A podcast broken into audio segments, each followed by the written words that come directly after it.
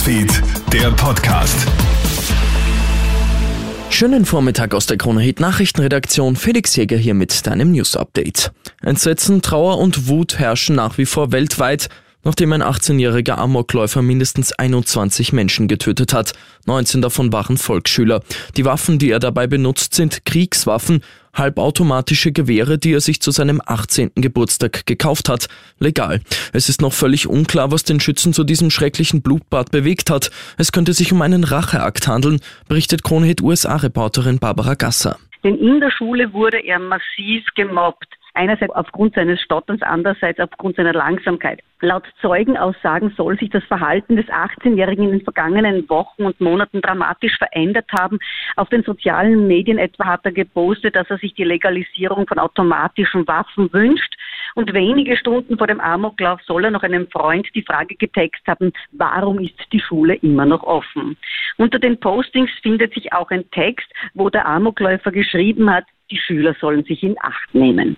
Maske auf oder ab. Mit 1. Juni fällt die Maskenpflicht in Österreich, aber Wien hält ja bekanntlich an der Maskenpflicht in Öffis fest. Was bedeutet das, wenn du etwa mit dem Zug von Linz nach Wien fährst? Müssen wir dann ab der Wiener Stadtgrenze die Maske aufsetzen? Ja, sagt der Wiener Stadtrat Peter Hacker zu Puls 24. Wir werden kein Blitzlicht dort montieren, aber selbstverständlich, ja. Wenn Sie mit dem Flieger einsteigen, müssen Sie eine Maske nehmen. Da fragt auch keiner, wo ist die Landesgrenze, wo die Regel nicht mehr, mehr gilt, sondern es ist ganz selbstverständlich. In keinem Flugzeug können Sie einsteigen ohne Maske. Laut den EU-Gesundheitsbehörden sind mittlerweile mehr als 200 Fälle von Affenpocken außerhalb Afrikas bestätigt worden. In insgesamt 19 Ländern, in denen die Krankheit normalerweise nicht vorkommt, sind Fälle aufgetreten.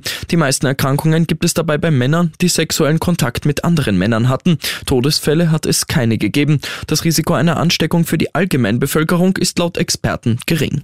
Und in den USA ist jetzt die Schriftstellerin des Essays Wie man seinen Ehemann tötet verurteilt worden, wegen des Mordes an ihrem Ehemann. Die Geschworenen haben die 71-Jährige für schuldig befunden. Demnach soll die Schriftstellerin im Jahr 2018 ihren Ehemann erschossen haben, um an seine Lebensversicherung zu kommen. Sie hatte wohl finanzielle Probleme. Bilder einer Überwachungskamera hatten die Frau in der Nähe des Tatorts gezeigt. Laut ihrer Aussage war sie dort, um nach Inspiration für neue Bücher zu suchen. Die Schriftstellerin streitet alle Vorwürfe ab. Ihre Anwälte wollen in Berufung gehen. Ich wünsche dir noch einen schönen Feiertag.